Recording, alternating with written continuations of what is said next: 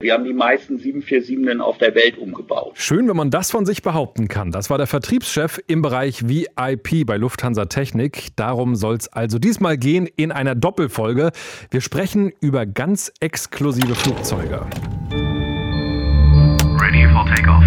Luftraum, der Luftfahrt-Podcast mit Christopher Scheffelmeier. Wie läuft das ab, wenn normale Flugzeuge zu großen Business-Jets umgebaut werden? Das soll das Thema sein heute. Und auch ganz spannend, es gibt einige Innovationen aus dem VIP-Bereich, die heute in Linienmaschinen ganz selbstverständlich sind. Darüber habe ich gesprochen mit Wieland Tim von Lufthansa Technik mit ausreichendem Corona-Sicherheitsabstand, denn wir haben online geredet. Erste Frage, wenn man diese traumhaften Luxusflugzeuge jeden Tag sieht. Wie groß ist da der Neid? Na, ich denke mal, der Neid ist äh, sozusagen bei uns hier eigentlich gar nicht vorhanden, weil es ganz klar ist, äh, eigentlich hat dieses äh, mit dem Flugzeug umbauen und mit diesen speziellen Flugzeugen mit unserer Welt eigentlich nichts zu tun, außer dass wir das beruflich machen. Und die Leute, die diese Flugzeuge benutzen, das sind ja entweder sehr reiche Leute, zu denen wir hier alle nicht gehören. Oder es sind gewisse Organisationen, die diese Flugzeuge brauchen. Wir haben ja zum Beispiel auch so Krankenflugzeuge gebaut, dieses Ebola-Flugzeug zum Beispiel, was ja auch äh, sehr präsent war in der Presse und so weiter. Oder es sind eben Flugzeuge von Regierungen, wo das eigentlich äh, fliegende Arbeitszimmer sind und äh, Instrumente sind, um Politik zu machen.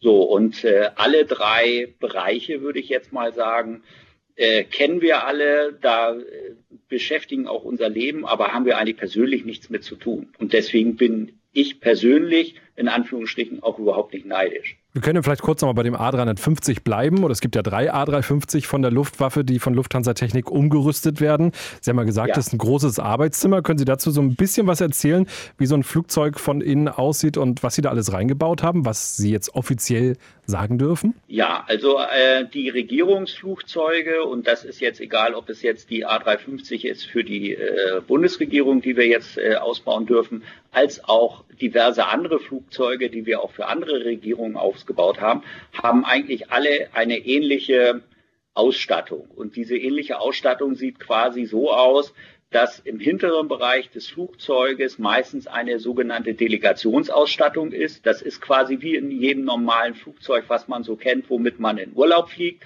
Da gibt es verschiedene Sitzmöglichkeiten in verschiedenen Klassenkonfigurationen, also äh, Standardsitze oder eben etwas höherwertige Sitze wie in der Business Class und so weiter, wo dann die Regierungsbegleitung oder äh, Wirtschaftsvertreter und so weiter mitfliegen.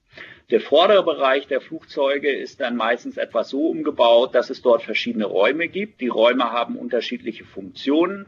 Es gibt meistens so eine Art Konferenzraum und Besprechungsraum, äh, wo auch Essmöglichkeiten drin bestehen. Es gibt Bürobereiche, wo man äh, separat arbeiten kann. Das äh, ist meistens geteilt zwischen einem äh, Büro für eine Person, zum Beispiel für die Bundeskanzlerin oder Bundespräsidenten, jetzt in diesem Fall äh, bei den Deutschen und eben so Art Ministermöglichkeiten, wo die arbeiten, wo dann eben mehrere Leute sich ein Büro teilen.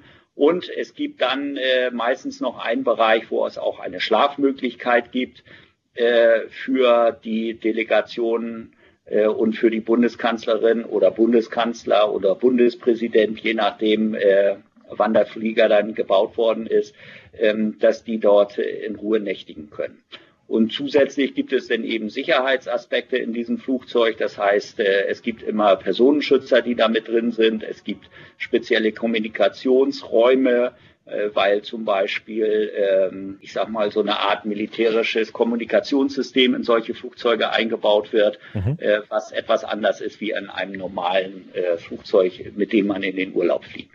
So, und diese, diese Funktionalitäten sind da alle drin und ansonsten Toiletten und Küchen Gut, es gibt vielleicht noch ein kleineres Badezimmer, weil man sich ja auch zurecht machen will, wenn die dann äh, zu ihren äh, Sitzungen oder Veranstaltungen äh, fliegen.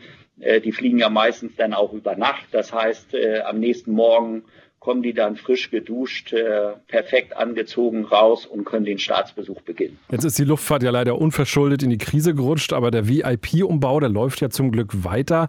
Welche Flugzeugtypen werden da aktuell umgebaut? Also wir haben hier bei uns äh, in Hangar in Hamburg haben wir Flugzeuge des Baumusters A320. Das ist quasi so das Standardflugzeug äh, von Airbus.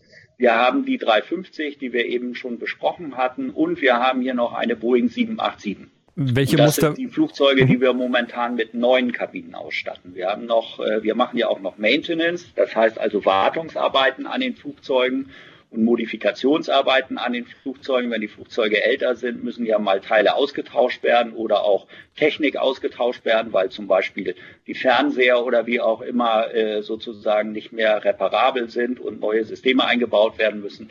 Da haben wir auch noch ein paar Flugzeuge hier. Unter anderem haben wir da auch eine Boeing 747 hier. Welche Muster werden am häufigsten umgebaut? Ist es der Klassiker A320 oder äh, ist doch mehr Geld da und ist es vielleicht die 747 sogar? Die meisten Flugzeuge, die umgebaut werden, sind natürlich aus unserer Sicht die kleineren Flugzeuge, was ja eigentlich ein großes Flugzeug ist, wenn man das mal sagt. Das ist nämlich der Airbus A320 und die Boeing 737. Das sind quasi die mhm. meisten mhm. Flugzeuge, die als VIP-Flugzeuge ähm, eingesetzt werden. Würden wir auch schon nehmen, ne? Das würden wir auch schon nehmen, weil man kann ja normalerweise fliegt man ja mit solchen Flugzeugen ungefähr so mit 160 bis 180 Leuten in Urlaub. Ja. Und wenn Sie das denn jetzt für Ihre Familie und Ihren Butler und Ihre Nanny und für die besten äh, Freunde haben und dann noch zu 20 in so einem Flugzeug fliegen, ist das natürlich äußerst komfortabel. äh, das ist quasi so der Klassiker. Die größeren Flugzeuge haben wir hier sehr viel äh, im Umbau. Äh, das liegt aber eben daran, dass wir äh, dafür bekannt sind, dass wir eigentlich die besten und aufwendigsten Umbauten realisieren können und dementsprechend auch so einen Kundenkreis hier haben. Das ist aber nicht unbedingt repräsentativ für den Markt, sondern das ist eher, ähm, ich sag mal, unserer Qualität geschuldet. Und deswegen haben wir sehr viele. Wir haben die meisten 747 auf der Welt umgebaut. Ist aber jetzt ja nicht ein Standardflugzeug. Nee. Wahnsinn. Badewanne, äh, Kamin, das geht ja nicht. Was sind denn so die ausgefallensten Wünsche, die Sie trotzdem schon umsetzen konnten? Also was sind so Dinge, wo Sie sagen, da muss wir uns ganz schön recken und strecken, aber am Ende haben wir es hinbekommen? Ja, Badewanne und Kamin geht quasi nur als Foto, mhm. äh, aber nicht äh, eingebaut. Ja, die umfangreichsten oder außergewöhnlichsten Sachen äh, ist jetzt vielleicht ein bisschen schwer zu beschreiben. Ich versuche das mal zu machen. Äh, die Kabinen äh, jetzt nicht von den Regierungsflugzeugen, sondern wirklich von den, ich sag mal, sehr reichen Leuten, die da sehr spezielle Anforderungen haben, sehen quasi so aus, dass die Kabine, die entworfen wird, das gilt für alle Teppiche, Möbel, Bespannung oder was auch immer da drin ist, ist eigentlich immer einzigartig. Also es gibt jetzt keinen Standard, sondern wir kriegen eine Zeichnung und dann ist da irgendein Stuhl drauf oder ein Tisch drauf oder eine Schrankwand oder was man sich da auch immer so vorstellt oder ein Bett und das soll eben äh, hergestellt werden. Und äh, momentan überschlagen sich quasi die Ideen von diesen Designern, die das alles so machen, die eben total raffinierte Formen haben wollen, raffinierte Materialien, die äh, speziell hergestellt werden müssen, weil man hat kein Leder und Holz mehr, sondern irgendwelche technisch hergestellten Aluminiumsalze, die jetzt zu irgendwelchen Oberflächen verarbeitet werden, äh, die da reinkommen. Was ich persönlich sehr gut fand, war, wir haben mal ein Flugzeug gebaut, das hatte Steinwände drin was ja im Flugzeug normalerweise nicht so gemacht wird, weil man alles möglichst leicht bauen will. Absolut. Also der hatte quasi ja. wirkliche Steinwände, die waren dünn geschliffen worden, damit sie hinterleuchtet werden konnten. Ach Gott. Und dann sind sie in das Badezimmer gegangen. Das sah quasi aus wie ein Marmorbadezimmer in einem Flugzeug oder wie man das in einem Haus hat.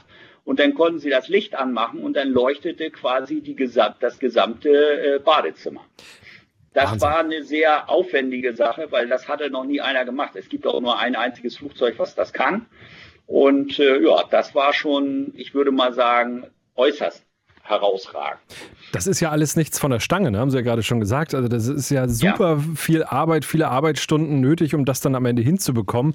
Weiß man von vornherein schon immer, okay, das können wir dann wohl hinbekommen? Also ist ja ist ja Wahnsinn. Also äh, wir versuchen im Vorwege, also bei uns kommen ja quasi die Kunden an und haben irgendwelche Wünsche. Ob das geht oder nicht geht, wissen die ja gar nicht, sondern sie sagen eigentlich, das möchte ich so haben.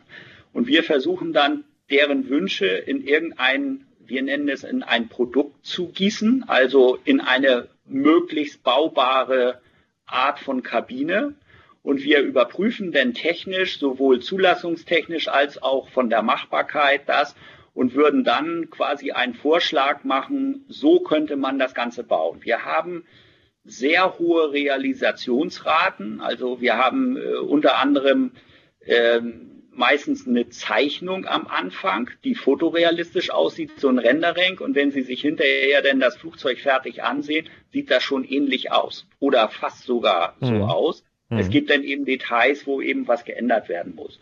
Und äh, das ist natürlich äh, die herausragende Leistung, die man jetzt so als Unternehmen hat aber wir sind das gewohnt und deswegen können wir eigentlich unserem Kunden immer zusichern, dass er am Ende das, was wir ihm versprechen, auch bauen können und auch zugelassen bekommen. Das ist ja die nächste Hürde am Ende. Es muss sicher in der Luft sein. Ne? Es darf nicht brennen. Genau. Also Sie haben natürlich äh, spezielle Vorschriften in der Luftfahrt, also diese Brennbarkeit, die Festigkeit bei so einem Crash. Das soll ja da alles nicht durcheinander fliegen und so weiter äh, und diese ganzen Sachen. Und das muss im Vorwege abge geklärt werden. Und wenn Sie dann äh, in Anführungsstrichen irgendwelche besonderen Materialien haben, wo Sie da, äh, die Sie dort einbauen sollen, wir haben jetzt zum Beispiel ähm, eine, ein Projekt in Arbeit, dort gibt es Stroh, was eingesetzt werden soll. Mhm. So, und da würde man jetzt per se erstmal sagen, Stroh brennt ja äh, mhm. sehr schnell und sehr schön. Also wie bekomme ich jetzt das Stroh, was quasi, das ist als Intarsie ein,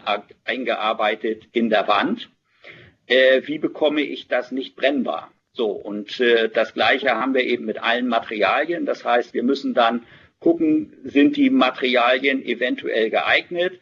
Wie muss man diese Materialien behandeln, damit sie sozusagen dann geeignet sind? Und wie muss ich das technisch ausführen, dass das Ganze dann auch funktioniert? Und das ist eigentlich quasi unsere, unser Know-how. Stroh ist schon sehr genau. außergewöhnlich. Genau. Es gibt eben auch andere Sachen. Und was manchmal so ein bisschen unverständlich ist, ich mache das mal an einem ganz einfachen Thema. Klar, also wir haben häufig Leute, die sagen, oh, ich habe eine Handtasche, die ist in einem wunderschönen Rot. Ich möchte jetzt sozusagen die, das Sofa oder die, die Sitzgruppe in dem Flugzeug genau in diesem Rot, genau mit diesem Leder bezogen haben. Das ist zum Beispiel der Klassiker. Mhm. Und das geht eben nicht, weil das Leder der Handtasche ist für die Luftfahrt völlig ungeeignet, weil das würde brennen, wenn ich das anzünde. Es interessiert auch keinen, dass eine Handtasche brennt, weil in Anführungsstrichen die Vorschriften nicht so sind. Ja. Und für uns ist es jetzt eben notwendig, dass wir jetzt ein Leder finden, was dann so geprägt wird, dass es so ähnlich aussieht wie die Handtasche, möglichst die gleiche Farbe hat und dort wird dann sozusagen eine Protektionsschicht, also eine Schutzschicht aufgebracht, die das Brennen dieses Leders äh, verhindert, und zwar in dem Maße, dass es einbaubar ist in Flugzeuge. Das sind jetzt ja schon sehr besondere äh, Wünsche, aber es gibt ja auch so Innovationen, die den Weg aus dem VIP-Flieger in die normale Maschine geschafft haben. Äh, WLAN zum Beispiel. Stimmt das, dass es eigentlich mal eine Erfindung war für Business-Privatjets, High-End? Ja, solche Sachen waren da drin, aber meistens wird es auf der Erde erfunden und dann kommt einer auf die Idee und sagt, ja, aber das möchte ich auch im Flug haben. Mhm. Also das war zum Beispiel auch dieses Thema mit äh, Also Fernseh gucken im, im Flieger. Ja. Das Problem ist ja immer, äh, wenn Sie zu Hause sitzen, haben Sie eine Antenne, ein Kabel oder eine Satellitenschüssel die guckt, wo jetzt äh, Sie einen Satelliten haben. Das wird darauf ausgerichtet und dieser Satellit bleibt ja quasi immer auf dem Punkt vor ihrer, über Ihrer Wohnung und wo auch immer. Und deswegen können Sie Fernsehen gucken oder Radio hören oder was auch immer Sie da machen wollen. So, beim Flugzeug ist es ja so, Sie sausen mit dem Ding ja quasi an den Satelliten vorbei. Und nun wollen Sie ja aber einen Film äh, permanent weitersehen. Das heißt, Ihre Antenne muss permanent neue Satelliten suchen, ungefähr mit 800 Stundenkilometer pro Stunde, weil so schnell sind Sie ja mit dem Flugzeug mhm. da unterwegs, damit Sie ruckfrei fernsehen können. Das ist natürlich eine Riesenherausforderung. Und das waren zum Beispiel solche Sachen, was es ja heute auch in normalen Flugzeugen gibt. Also dieses Fernsehthema, WLAN ist äh, auch ein Kommunikationsthema, ist genau das Gleiche. Sie müssen ja quasi auch immer wieder mit den Antennen ähm, die ähm, Satelliten suchen, damit Sie das haben können. Und Sie brauchen ein Satellitensystem, äh, was um die ganze Welt umspannt ist, damit Sie dann überhaupt das gucken können. So, und äh, das hatte man früher nur in bestimmten Regionen, das ist heute weltweit ausgerollt äh, baut. Deswegen hat das dahin gebracht. Es gibt aber auch einfachere Sachen, sage ich jetzt mal, die immer wieder in Flugzeuge kommen. Äh, ich komme mal zu diesem Thema Holzoberflächen. Mhm. Also es gibt äh, ja jetzt die Bestrebung, dass die Flugzeuge, äh, gerade wenn sie jetzt längere Strecken fliegen, die sollen ja, wenn sie jetzt einen First-Class-Sitz oder einen Business-Class-Sitz buchen, sollen ja ein unheimliches Ambiente haben, so quasi, als wenn sie in ihrem Wohnzimmer sitzen oder in einer Lounge oder wo auch immer. So, und da gab es mal den Wunsch, äh, wie kann man jetzt sozusagen Holzoberflächen in solche Flugzeuge bringen? Und auf der anderen Seite war immer das Problem, Holz ist ein Naturprodukt.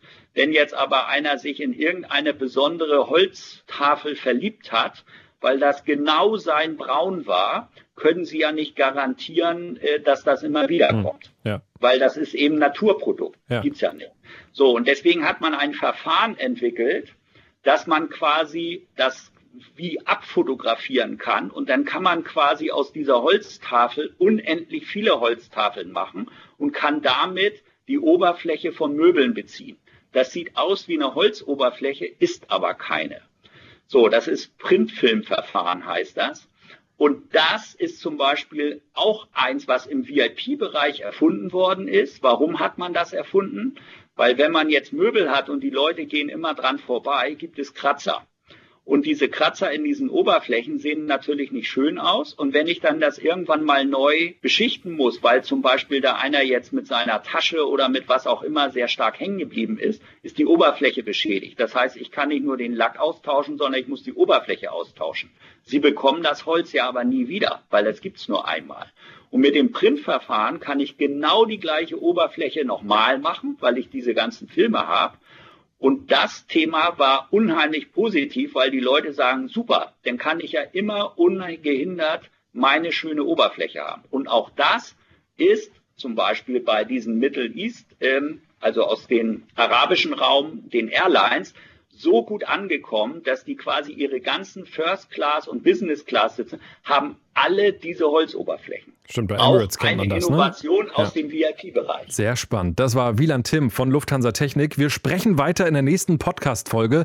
Dann gucken wir unter anderem in die Küche. So richtig kochen, ja, nicht nur warm machen, das geht. Die Frauen und Männer bei Lufthansa Technik haben genau das möglich gemacht. Kochen auf Reiseflughöhe. Alles dazu beim nächsten Mal und bis dahin gilt, wenn euch dieser Podcast gefällt, empfehlt ihn weiter und lasst gerne eine 5-Sterne-Bewertung bei iTunes da, denn je mehr Menschen diesen Podcast hören, umso leichter ist es für mich, an spannende Themen und Gesprächspartner ranzukommen. Ciao. Luftraum, der Luftfahrt-Podcast mit Christopher Scheffelmeier. Parking Brake Set.